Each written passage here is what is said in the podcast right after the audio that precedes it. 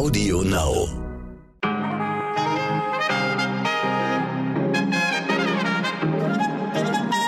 Ein neuer Morgen und ich bin immer noch Michel Abdullahi. Es ist Freitag, der 30. April und das ist heute wichtig.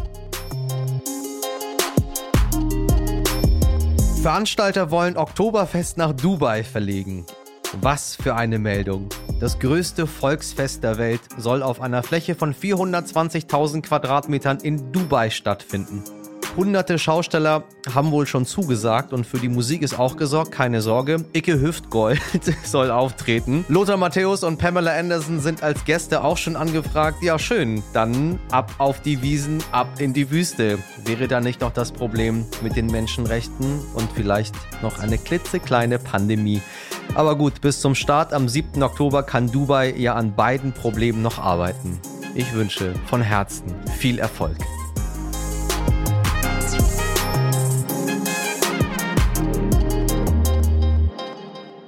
Ein Impfrekord jagt nun den anderen. Endlich nehmen wir also Tempo auf. Und so wird die Diskussion darüber, welche Lockerungen für Geimpfte und Genesene gelten sollen, immer hitziger geführt. Nun will auch das Justizministerium dafür sorgen, dass sich Geimpfte und Leute, die bereits Corona hatten, nicht mehr an die Ausgangssperre halten müssen.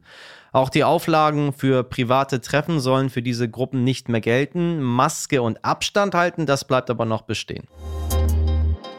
Ein ganz kurzer Prozess war das gestern gegen den Ex-Profi-Fußballer Christoph Metzelder. Das Urteil ist noch nicht rechtskräftig, aber die Diskussion geht schon los. Warum nur Bewährung? Warum so mild? Hat der Mann einen Promi-Bonus?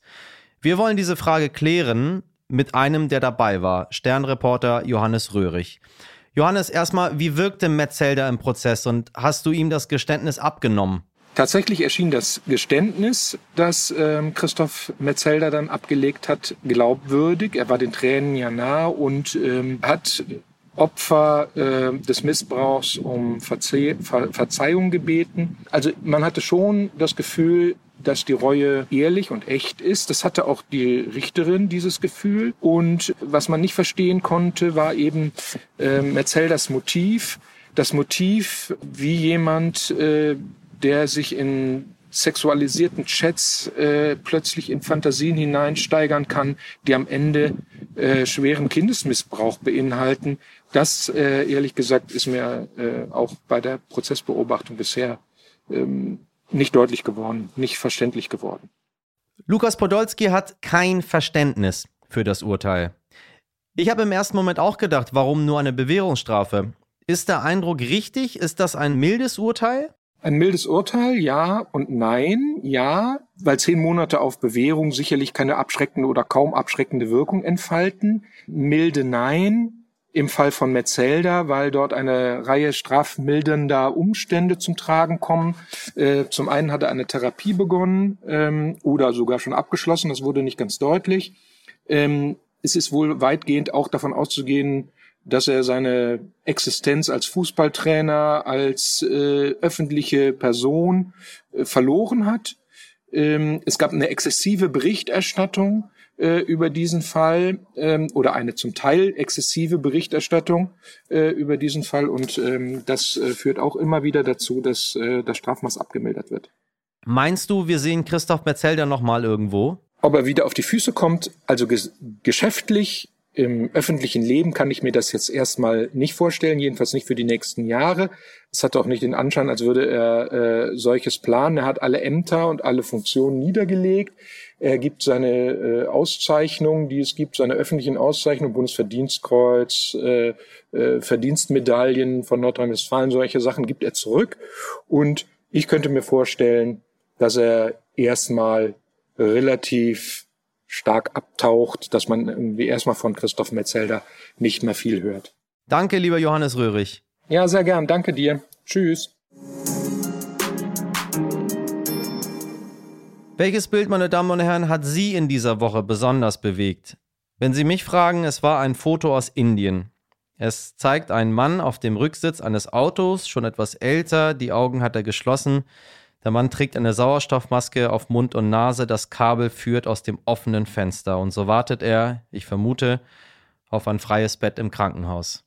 Die Corona-Lage in Indien ist dramatisch. Mehr als 3600 Menschen sind zuletzt innerhalb eines Tages an Covid gestorben. Jetzt rollt auch die internationale Hilfe an. Morgen will die deutsche Luftwaffe 120 Beatmungsgeräte und eine mobile Sauerstoffherstellungsanlage nach Indien fliegen. Denn die Corona-Zahlen, das ist zu vermuten, werden noch weiter steigen. Das US-Außenministerium ruft seine Bürgerinnen nun sogar auf, schnellstmöglich das Land zu verlassen.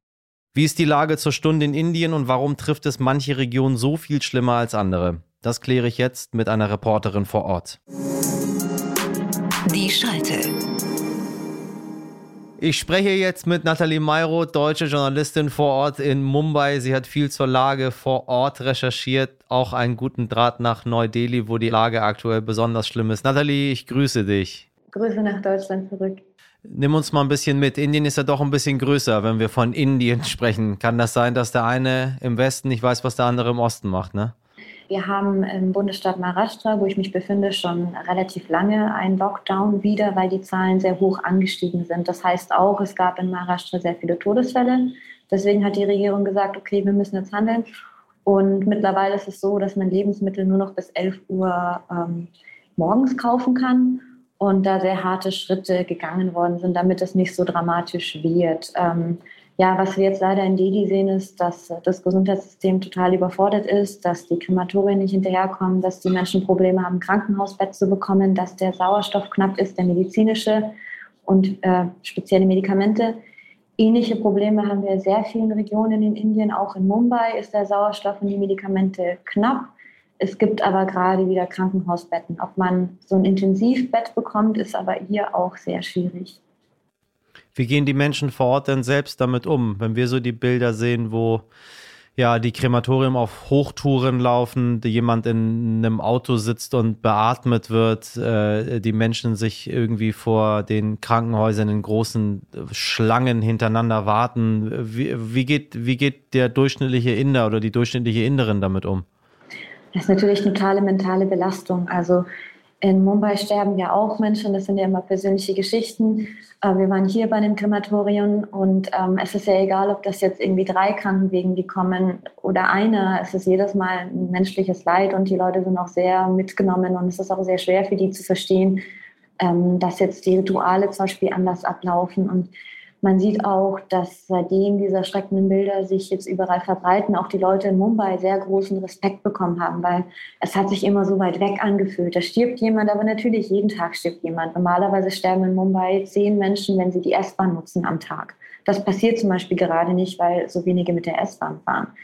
Also es ist wirklich ähm, sehr belastend und es sind sehr viele persönliche Geschichten und es sind Berichte in Zeitungen, auch im TV und auch von Bekannten. Die Leute sind sehr, sehr verzweifelt weil man sich einfach nicht mehr weiß, äh, zu helfen. Bisher war es ja oft so, wenn man irgendwie Geld und Kontakte hatte, hat das funktioniert. Jetzt weiß man, dass selbst in den besten, in den teuersten Krankenhäusern der Sauerstoff ausgehen kann. Und dann sind die Verwandten unterwegs und versuchen Sauerstoffflaschen zu organisieren und kaufen sehr teuer auf dem Schwarzmarkt Medikamente und dann reicht der Sauerstoff am Ende nicht. Also die Verzweiflung ist sehr groß. Premierminister Narendra Modi hatte ja die Pandemie für beendet erklärt. Jetzt sieht das ganz anders aus. Hat er die Situation auf die leichte Schulter genommen oder wie kannst du dir das erklären?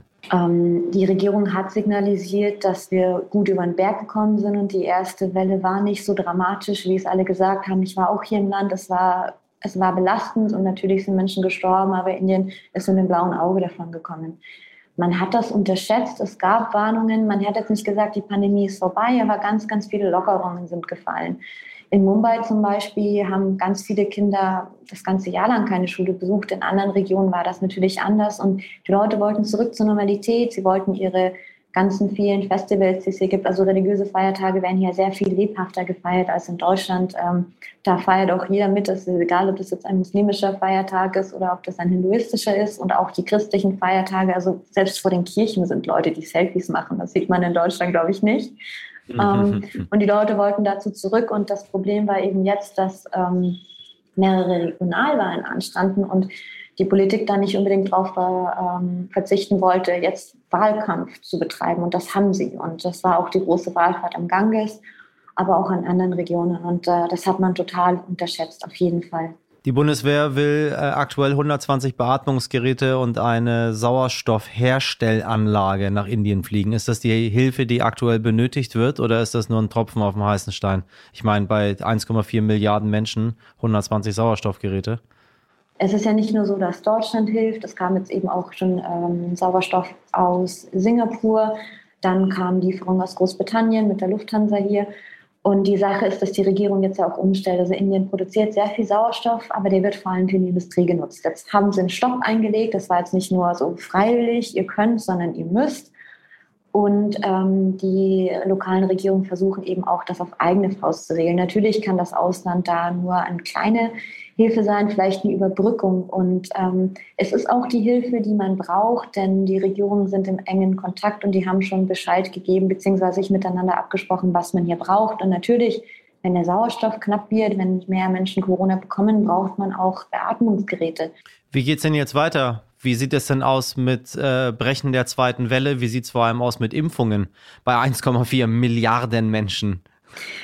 Ja, also in Mumbai äh, sieht man gerade sehr viele Menschen vor den Krankenhäusern, aber tatsächlich, weil sie alle geimpft werden wollen. Also am Anfang war das so, ja, vielleicht gehe ich impfen, ich schaue einfach nochmal. Das war ähnlich wie in Deutschland, dass eben erst äh, Leute an der Corona-Front und Ältere impfen durften. Und die sind sehr schleppend gekommen. Man wollte erstmal wissen, funktioniert diese Impfung, wie hoch sind die Nebenwirkungen. Da gab es eine indische Impfung, wo man einfach nicht wusste, ist die gut, die ist ja made in India äh, totally made in India. Und jetzt hm. äh, ist ganz hoher Ansturm da und man kommt nicht ganz hinterher. Also es wurden 150 Millionen Dosen verimpft. 150 Millionen Dosen wurden verimpft. Fast doppelt so viel, wie wir Einwohner in Deutschland haben. Ja, aber das ist natürlich ähm, nur ein kleiner Teil der Bevölkerung und eigentlich sollte ab Samstag ähm, jeder geimpft werden können ab 18, aber das wird in Mumbai nicht der Fall sein, weil einfach jetzt schon so viele Leute über 45 auf die Impfung warten, dass wir das verschieben müssen. Wie düster es wird, also wenn man sich die Prognosen ansieht, sie sind sehr düster. Ähm, es ist schwierig abzuschätzen, einfach weil das Land so groß ist. Also Indien ist größer als die Europäische Union und dann ist es wirklich, wie gesagt, manchmal schwierig zu wissen, was passiert im anderen Eck, weil die Leute auch unterschiedliche, unterschiedliche Sprachen sprechen und einfach so im Medienfokus ganz viel, was jetzt im Osten ist oder ganz im Süden ist, gar nicht im Fokus ist, was Sorge bereitet ist. Es waren eben jetzt diese ganzen Wahlkämpfe, die sind jetzt erst zu Ende gegangen und man weiß ja, das braucht ein bisschen Zeit, bis man sieht, wie viele Leute sich denn mit Corona infiziert haben. Also das ist jetzt die Frage in Westbengalen, das Ganze in Bangladesch und in Tamil Nadu, das ist ganz unten im Süden. Da wurde wild Wahl gekämpft. Wie sieht jetzt dann die Lage in den nächsten zwei, drei Wochen aus? Und das könnte dramatisch sein. Auf der anderen Seite, glaube ich, haben jetzt alle oder die, hoffentlich die meisten verstanden, die Pandemie ist nicht vorbei. Sag mal, wie sieht es aus mit so Corona-Leugnern und Querdenkern? Und wir hatten ja gerade in Hamburg eine Demonstration, wo man allerhand gefunden hat. Merkel muss weg, äh, Bill Gates will uns chippen und so weiter und so weiter und so weiter. Äh, Gibt es die in Indien auch? Was schon in der Bevölkerung so die Sache war, ja, Corona ist ja nicht so schlimm. Und viele haben die Masken einfach nicht mehr getragen. Also sie haben sie dann getragen, wenn das Ordnungsamt unterwegs war und Geld kassiert hat und nicht zwei Euro, sondern dann fünf Euro. Und das kann dann auch wehtun. Also wenn man das dann so umrechnet, was, was Leute in Indien verdienen.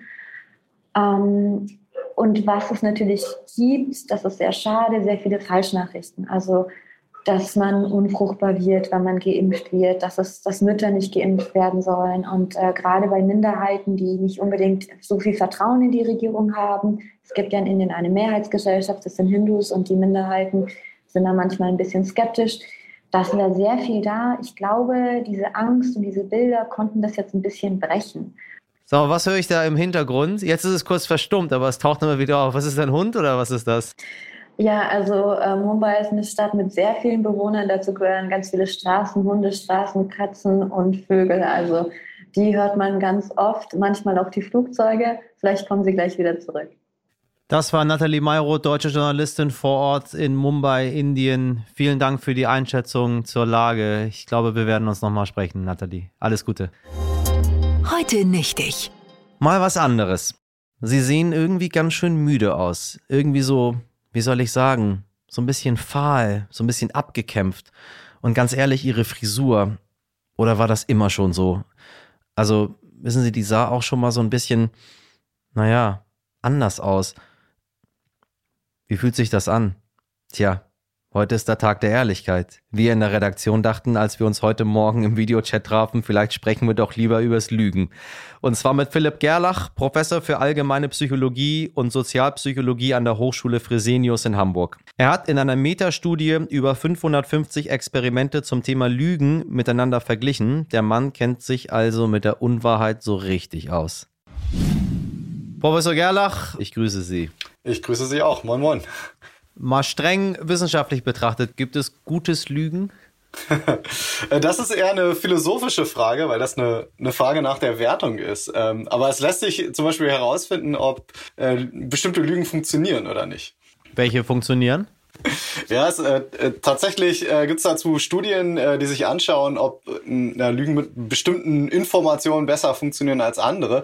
Insgesamt muss man sagen, äh, sind wir überhaupt nicht gut, gut im Erkennen von Lügen. Also man könnte ja denken, äh, Lügen fliegen sofort auf oder so, aber tatsächlich ist es so, dass wir meistens relativ schlecht sind, Lügen zu erkennen. Und es gibt so ein, so ein paar Tricks, die äh, Hochstapler oder so nutzen, äh, mit denen Lügen ja eher geglaubt werden. Und äh, zum Beispiel, wenn man mehr Details erzählt, dann scheinen die Aussagen glaubhafter zu sein. Ach so, also wenn ich das blumiger äh, versuche auszuschmücken, Genau, also stellen Sie sich vor, Sie kommen zu spät zu einem Meeting und ja, Sie sagen, ja, mein Auto ist liegen geblieben und zwar an dieser Kreuzung oder so. Und äh, dieses Detail, das macht die Aussage glaubhafter. Und in der Tat ist es auch so, wenn wir, wenn wir lügen, dann äh, lassen wir meistens solche Details aus. Und wenn dann eine Nachfrage kommt, äh, ja, wo hast du es denn genau abgestellt oder so, dann, uh, dann müssen wir erstmal äh, zögern wir, wir müssen erstmal nachdenken, müssen erstmal quasi diese weitere Ausrede reagieren. Und so könnte man auch Lügen ein bisschen auf die Schliche kommen. Im Umkehrschluss glaube ich jetzt, wenn jetzt jemand zu mir kommt und sehr detailreich irgendwelche Dinge erzählt, der hat vorher mit Ihnen gesprochen, der weiß das und der lügt. Ja, im besten Falle suchen Sie sich äh, Freunde und Interviewpartner aus, die ehrlich sind. Ähm, wie gesagt, wir sind schlecht im Erkennen von Lügen ähm, und Lügen untergräbt ja letztlich auch eigentlich eine, eine Ressource, von der wir alle profitieren, eben das Vertrauen. Äh, Sie haben in einer Metastudie über, wenn ich mich nicht irre, 550 Experimente zum Thema Lügen miteinander verglichen. Dabei schnitten die Männer schlechter ab als die Frauen. Genau, also wir haben diese Meta-Analyse durchgeführt. Ähm, und es gibt eine, eine leichte Tendenz äh, bei den Lügen, die äh, diese Studien sich alle angeschaut haben, dass Männer da ein bisschen stärker vertreten sind. Aber äh, ich will's also der Unterschied ist nicht dramatisch. Äh, es ist wirklich ah, okay. ein leichter Unterschied. Aber er war relativ robust über diese Studien hinweg. Also wir sprechen so da über Verhältnisse, sagen wir mal etwa 48 Prozent der Frauen haben gelogen und etwa 52 Prozent der Männer. Ja, woran liegt das? Also wir können auch nur spekulieren. Ähm, es kann sein, dass Frauen ein bisschen prosozialer sind und diese Art von Lüge, die wir uns angeschaut haben, das ist eine schwarze Lüge. Also das ist eine Lüge, wo ich äh, die Unwahrheit sage und selbst davon profitiere. Es gibt aber auch andere Lügen. Ne? Also es gibt Lügen, ähm, da sage ich die Unwahrheit und eine andere Person profitiert davon. Ne? Keine Ahnung, die Freundin hat einen schlechten Tag, die Haare sehen auch noch mies aus und ich sage ja, wow, ey, du siehst aber heute gut aus, einfach um sie quasi aufzumuntern. Ähm, und bei dieser Form der Lüge, weiße Lügen nennt man die, ähm, da kehrt sich tatsächlich dieser Effekt um. Da sind äh, Frauen ein bisschen häufiger vertreten als Männer. Wie verhält es sich denn mit Wahrheit und Unwahrheit so im Laufe des Lebens? Verändert sich das? Lüge ich irgendwie, wenn ich als 70-Jähriger mehr oder weniger als als 17-Jähriger? Ja, also wir haben ja tatsächlich einen Alterseffekt gefunden, äh, sprich ältere Menschen waren tendenziell ehrlicher. Oder andersrum gesagt, ne, jüngere Menschen haben ein bisschen häufiger gelogen. Äh, auch hier nicht ein, ein super dramatischer Abstieg von diesem Lügenverhalten, aber durchaus robust und über viele Studien hinweg zu finden. Heute ist der Tag der Ehrlichkeit. Können wir, können wir uns aktiv zu ehrlicheren Menschen machen? Ja, ich glaube schon. Also muss man das überhaupt? Also hört sich immer, es ist ja so, so ehrbar zu sagen, ich bin total ehrlich, ich lüge nie. Jetzt aber nachdem ich mich mit ihm unterhalten habe, bin ich mir nicht so sicher, ob man immer, ob, ob das überhaupt gut ist. Ja, also ich, ich glaube, wie gesagt, in meisten Fällen ist es unnötig zu lügen. Also nehmen wir mal die Etikette. Ne? Die Etikette fordert manchmal, dass man die Unwahrheit sagt oder zumindest die Wahrheit nicht ausspricht. Und ich glaube, hier merken wir schon, okay, da gibt's so, so 50 Shades of Grey. Also eine, eine Lüge ist nicht gleich eine Lüge. Ja? Also wenn ich zum Beispiel die Wahrheit auslasse, dann würde ich sagen, ist es nicht unbedingt eine Lüge. Ne? Wenn, wenn mich eine, eine Person fragt, keine Ahnung, die will bei mir übernachten und ich sage, nee, ich, ha, ich habe kein Zimmer frei, dabei hätte ich eins frei, dann da, das ist eine klare Lüge. Ähm, aber wenn ich dieser Person vielleicht sage, ja, übrigens bei unseren Nachbarn ist das Haus gerade frei, ne? also dann quasi suggeriere ich, ja, du könntest ja auch dorthin gehen. Ich sage aber nicht bewusst die Unwahrheit. Und ich, ich glaube, dass diese Form der, der Kommunikation deutlich zu bevorzugen ist als die direkte Lüge. Das war Professor Philipp Gerlach, Professor für allgemeine Psychologie und Sozialpsychologie an der Hochschule Fresenius in Hamburg. Äh, Professor Gerlach, mein Spruch im Abi-Buch war 2000, wer den Weg der Wahrheit geht, stolpert nicht. Von Gandhi. Sehr schön, das passt super. Das passt ja, Finde ich, äh, ist ein schönes Motto für den Tag. Danke für das Gespräch. Gerne, gerne. Das war's für heute. Fast, denn das wollte ich Ihnen nicht vorenthalten. Jan-Josef Liefers wird keine Schicht machen. Zumindest nicht am Uniklinikum Essen. Der Klinikchef hat ihm eine Absage erteilt. Ursprünglich hatte Carola Holzner alle von der Aktion Alles dicht machen eingeladen, eine Schicht mitzuarbeiten. Und Liefers hatte sich angeblich schon angemeldet.